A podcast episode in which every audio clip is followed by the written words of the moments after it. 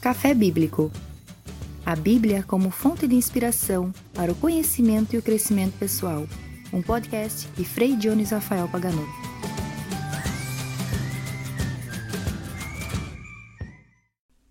Bem-vindos a esse episódio do podcast Café Bíblico, que, como vocês sabem, a cada semana partilha um café e uma reflexão bíblica para atualizar algum conhecimento do nosso vasto contexto bíblico e assim colaborar no conhecimento e no crescimento pessoal. 2020, episódio número 6. Há algumas semanas, o ex-ministro da Saúde, Mandetta, deu um conselho interessante às pessoas. Ele pedia para desligar um pouco a televisão e tentar passar um pouco mais de tempo com a família, revendo um pouco os valores, aprimorando aquele contato pessoal que é tão importante na nossa vida. Mandetta não queria desvalorizar o grande e essencial serviço que os meios de comunicação fazem. Transmitir as notícias é fundamental. Mas aquilo que ele chamava atenção é para essa onda de notícias ruins. Não que nós devemos fechar os olhos para aquilo que está acontecendo, muito pelo contrário. Devemos abrir os olhos e se proteger mas ele queria justamente chamar a atenção sobre essa onda de notícias ruins. Porque se eu ligo a televisão e ouço uma notícia ruim, e daqui 20 minutos a mesma notícia, daqui meia hora a mesma notícia, tudo aquilo vai gerando uma onda de pessimismo. Coronavírus, crise política, crise econômica, são tantas coisas negativas que deixam a nossa moral lá embaixo.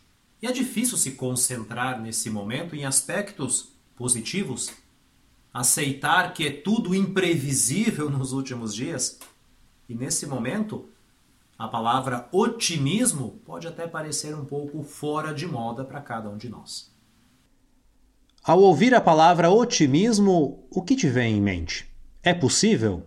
É realista? Deixa para lá? Por isso que o tema de hoje do nosso podcast é esse é possível ter otimismo hoje? Texto bíblico. Para refletir sobre otimismo, eu proponho um texto do Evangelho de Lucas, capítulo 5, A Pesca Milagrosa. A multidão se comprimia ao redor de Jesus à margem do lago de Genezaré. Jesus viu dois pequenos barcos parados à margem do lago os pescadores tinham desembarcado e lavavam as redes. Jesus subiu no barco de Simão e pediu para que ele se afastasse um pouco da terra. Depois disse a Simão: Levem o barco para águas mais profundas e lancem as redes para a pesca. Simão respondeu: Mestre, nós trabalhamos a noite inteira. Não pescamos nada mas porque você está pedindo, eu vou lançar as redes. Eles fizeram isso e pegaram tantos peixes que as redes estavam se arrebentando. De fato, os peixes encheram os dois barcos que estavam quase afundando por causa do peso. Depois, eles reconduziram os barcos à terra, deixaram tudo e seguiram Jesus. Um café ajuda a refletir. Nós falamos sobre o Lago de Genezaré algumas semanas atrás, quando abordamos a questão do medo, quando a tempestade veio e Jesus estava dormindo. É o início da pregação do Mestre. Aquela multidão começa a conhecer Jesus, começa a dar atenção a essa pregação diferente e muitos se tornam seus discípulos. Para refletir sobre esse episódio, é importante entender como eles pescavam naquela época. As redes que eles usavam eram grossas, por isso que era fácil que os peixes, o cardume, visse durante o dia aquele bloqueio aquelas redes e as evitassem. Por isso que os pescadores preferiam pescar à noite, aonde era mais fácil apanhar o cardume, sobretudo pelo fato que esses peixes que tinham naquele lago de Genezaré preferiam ir um pouco mais próximos à superfície pela água morna também e um pouco pela luminosidade noturna da lua. Durante o dia, além de ver aquele bloqueio das redes, os peixes iam um pouco mais para o fundo. Quando Jesus pede para Pedro avancem para águas mais profundas, a primeira coisa que vem em mente são aspectos negativos. Eles trabalharam a noite toda, estão cansados. Remaram muito para ir pescar, para voltar para a margem, nessas barcas que tinham mais ou menos uns 5 metros de comprimento. Durante aquela noite, quantas vezes jogaram as redes e puxaram o peso disso tudo? Era muito normal naquela época que os pescadores até se jogassem na água para também tirar essas redes, trabalhar com elas, se não estivesse até chovendo. Então é provável que eles trabalhassem muitas vezes molhados. Eram pescadores espertos e sabem que naquela noite não pegaram nada. Além do mais, Jesus estava pregando na margem, tinha uma multidão ouvindo a pregação de Jesus. E com certeza, no meio daquela multidão, se os pescadores espertos fossem de novo pescar de dia, quantas pessoas poderiam pensar ou até rir deles? O que, que eles estão fazendo? Por outro lado, Pedro confia em Jesus. Tem dois barcos, é um trabalho em equipe. Essa pesca milagrosa vai justamente acontecer na frente de toda aquela multidão. Por isso que ele não dá tanto atenção àquilo que as pessoas podem pensar ou dizer a respeito dele. E ele decide sair daquela zona de conforto, porque ele já estava talvez pensando depois de lavar essas redes, deixá-las no sol para secar e usar na noite seguinte, ele já pensava em ir para casa, descansar, dormir um pouco, mas quando Jesus pede, ele sente que aquela noite ainda não terminou, que nem tudo está perdido e que o sustento da família dele pode ter uma garantia para aquele dia. Eu quis falar primeiro os aspectos negativos porque essa é a nossa natural reação, um pouco pessimista. Primeiro ver os obstáculos, depois ver algo positivo. Pedro, naquele momento, não falou para Jesus tudo aquilo de negativo que eu elenquei, mas com certeza pensou no coração.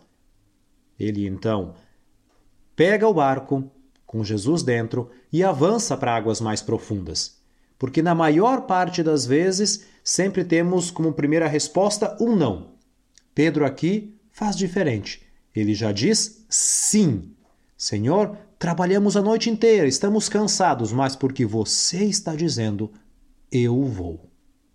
Por isso que, na minha opinião, Pedro é uma pessoa otimista. Ele não está negando a realidade, está cansado. Não está sendo ingênuo. É um pescador muito esperto.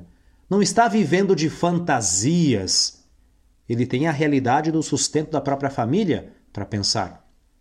Pedro é otimista porque ele vê a realidade, ele busca alternativas, ele quer superar aquela situação desconfortável de não ter pescado nada naquela noite. E, sobretudo, ele vê o potencial dele colocando a confiança nas palavras de Jesus. Repito, ser otimista não é negar a realidade, ser ingênuo ou viver de fantasias. Pelo contrário, ser otimista é viver na realidade, mas sempre buscar alternativas. Não desistir na primeira dificuldade ver o potencial em si mesmo e arriscar um pouco, porque nem tudo na vida pode ser planejado. Seria muito fácil então perguntar: você que está me acompanhando é uma pessoa otimista? Eu me pergunto se eu sou realmente otimista todos os dias, porque a cada situação temos esse privilégio de poder avançar para águas mais profundas. Agora, se temos a coragem, o otimismo, a vontade, as forças para fazer tudo isso é muito diferente. O otimismo está ligado ao modo de pensar, está ligado ao nosso comportamento diante de eventos ruins, adversidades. Ser otimista é não se entregar às adversidades, é acreditar em si, é acreditar naquela força que nós temos dentro que nos ajuda a superar os obstáculos. Mesmo que seja um lento processo, que talvez os primeiros frutos nós não consigamos, como Pedro, ver imediatamente naquela pesca milagrosa. Essa pesca é milagrosa não porque eles pegaram tantos peixes, mas sobretudo porque pegaram esses peixes de dia.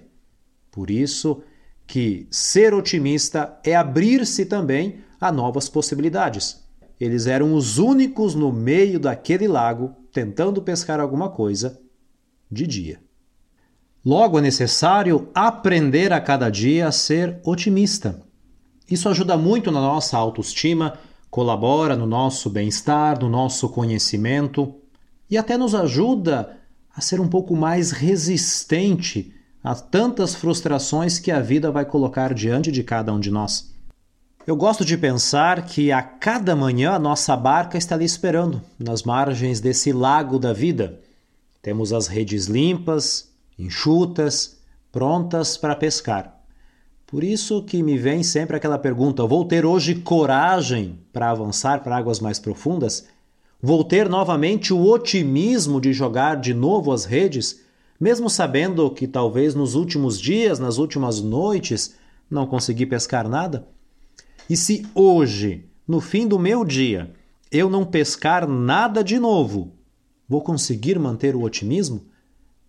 A pessoa pessimista, depois de algumas derrotas, vai dizer não vale mais a pena, vai abandonar o barco, abandonar as redes. O otimista, pelo contrário, vai dizer vou tentar de novo. Quando eles voltaram para a margem, com os dois barcos quase afundando de tantos peixes, eles perceberam que aquilo era importante mas não era essencial na vida deles. Tanto que eles deixaram ali tudo e seguiram Jesus. Quando nós avançamos para águas mais profundas, alcançamos aquilo que almejamos, podemos até perceber que no início dávamos tanta importância, mas quando obtemos aquele resultado, já vem outro, porque aquilo é sempre algo que nos ajuda a ir mais para frente, mas nunca é o objetivo, a meta final. Considerações finais. Recuperando aquela fala do ex-ministro da Saúde Mandetta, eu acrescento que o otimismo é muito necessário nos tempos de hoje. Tempos difíceis que estamos atravessando, com tantas crises que nos atingem. E o otimismo exige um esforço diário.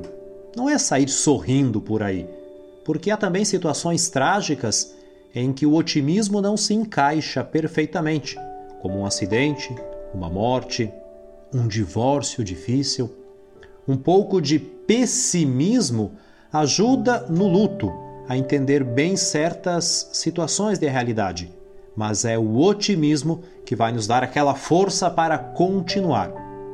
Repito, ser otimista nunca é viver longe da realidade. Logo, para manter o otimismo, são necessários alguns gestos muito simples que, se acaso nós repetimos todos os dias, isso nos ajuda a manter essa força interior. Como comemorar as conquistas que obtivemos?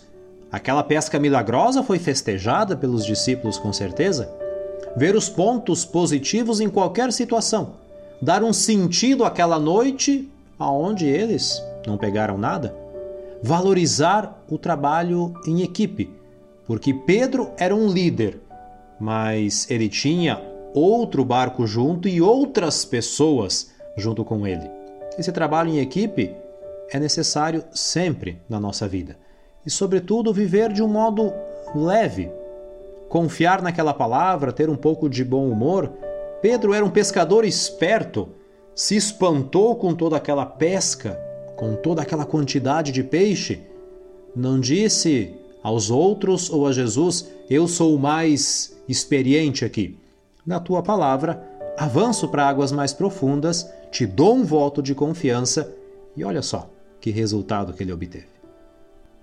Concluo o café bíblico de hoje com uma expressão em latim, que vem da tradução de Jerônimo de todos os textos bíblicos, chamada Vulgata. Naquela expressão, avancem para águas mais profundas, Jerônimo traduziu duc in altum. Duc, conduzam, é uma ordem. In altum tem um duplo sentido. Aquela ambiguidade que enriquece. Porque in altum significa mais para o profundo e ao mesmo tempo mais para o alto. Então Jesus convida Pedro e os outros discípulos que estavam naquelas barcas avancem para mais profundo, para mais alto. Depende de cada um de nós. Quando nós avançamos e temos a coragem e o otimismo de ir aonde os demais não têm, é ali que vamos encontrar algo muito mais profundo e muito mais alto. Desejo a você uma ótima e abençoada semana e até o nosso próximo Café Bíblico.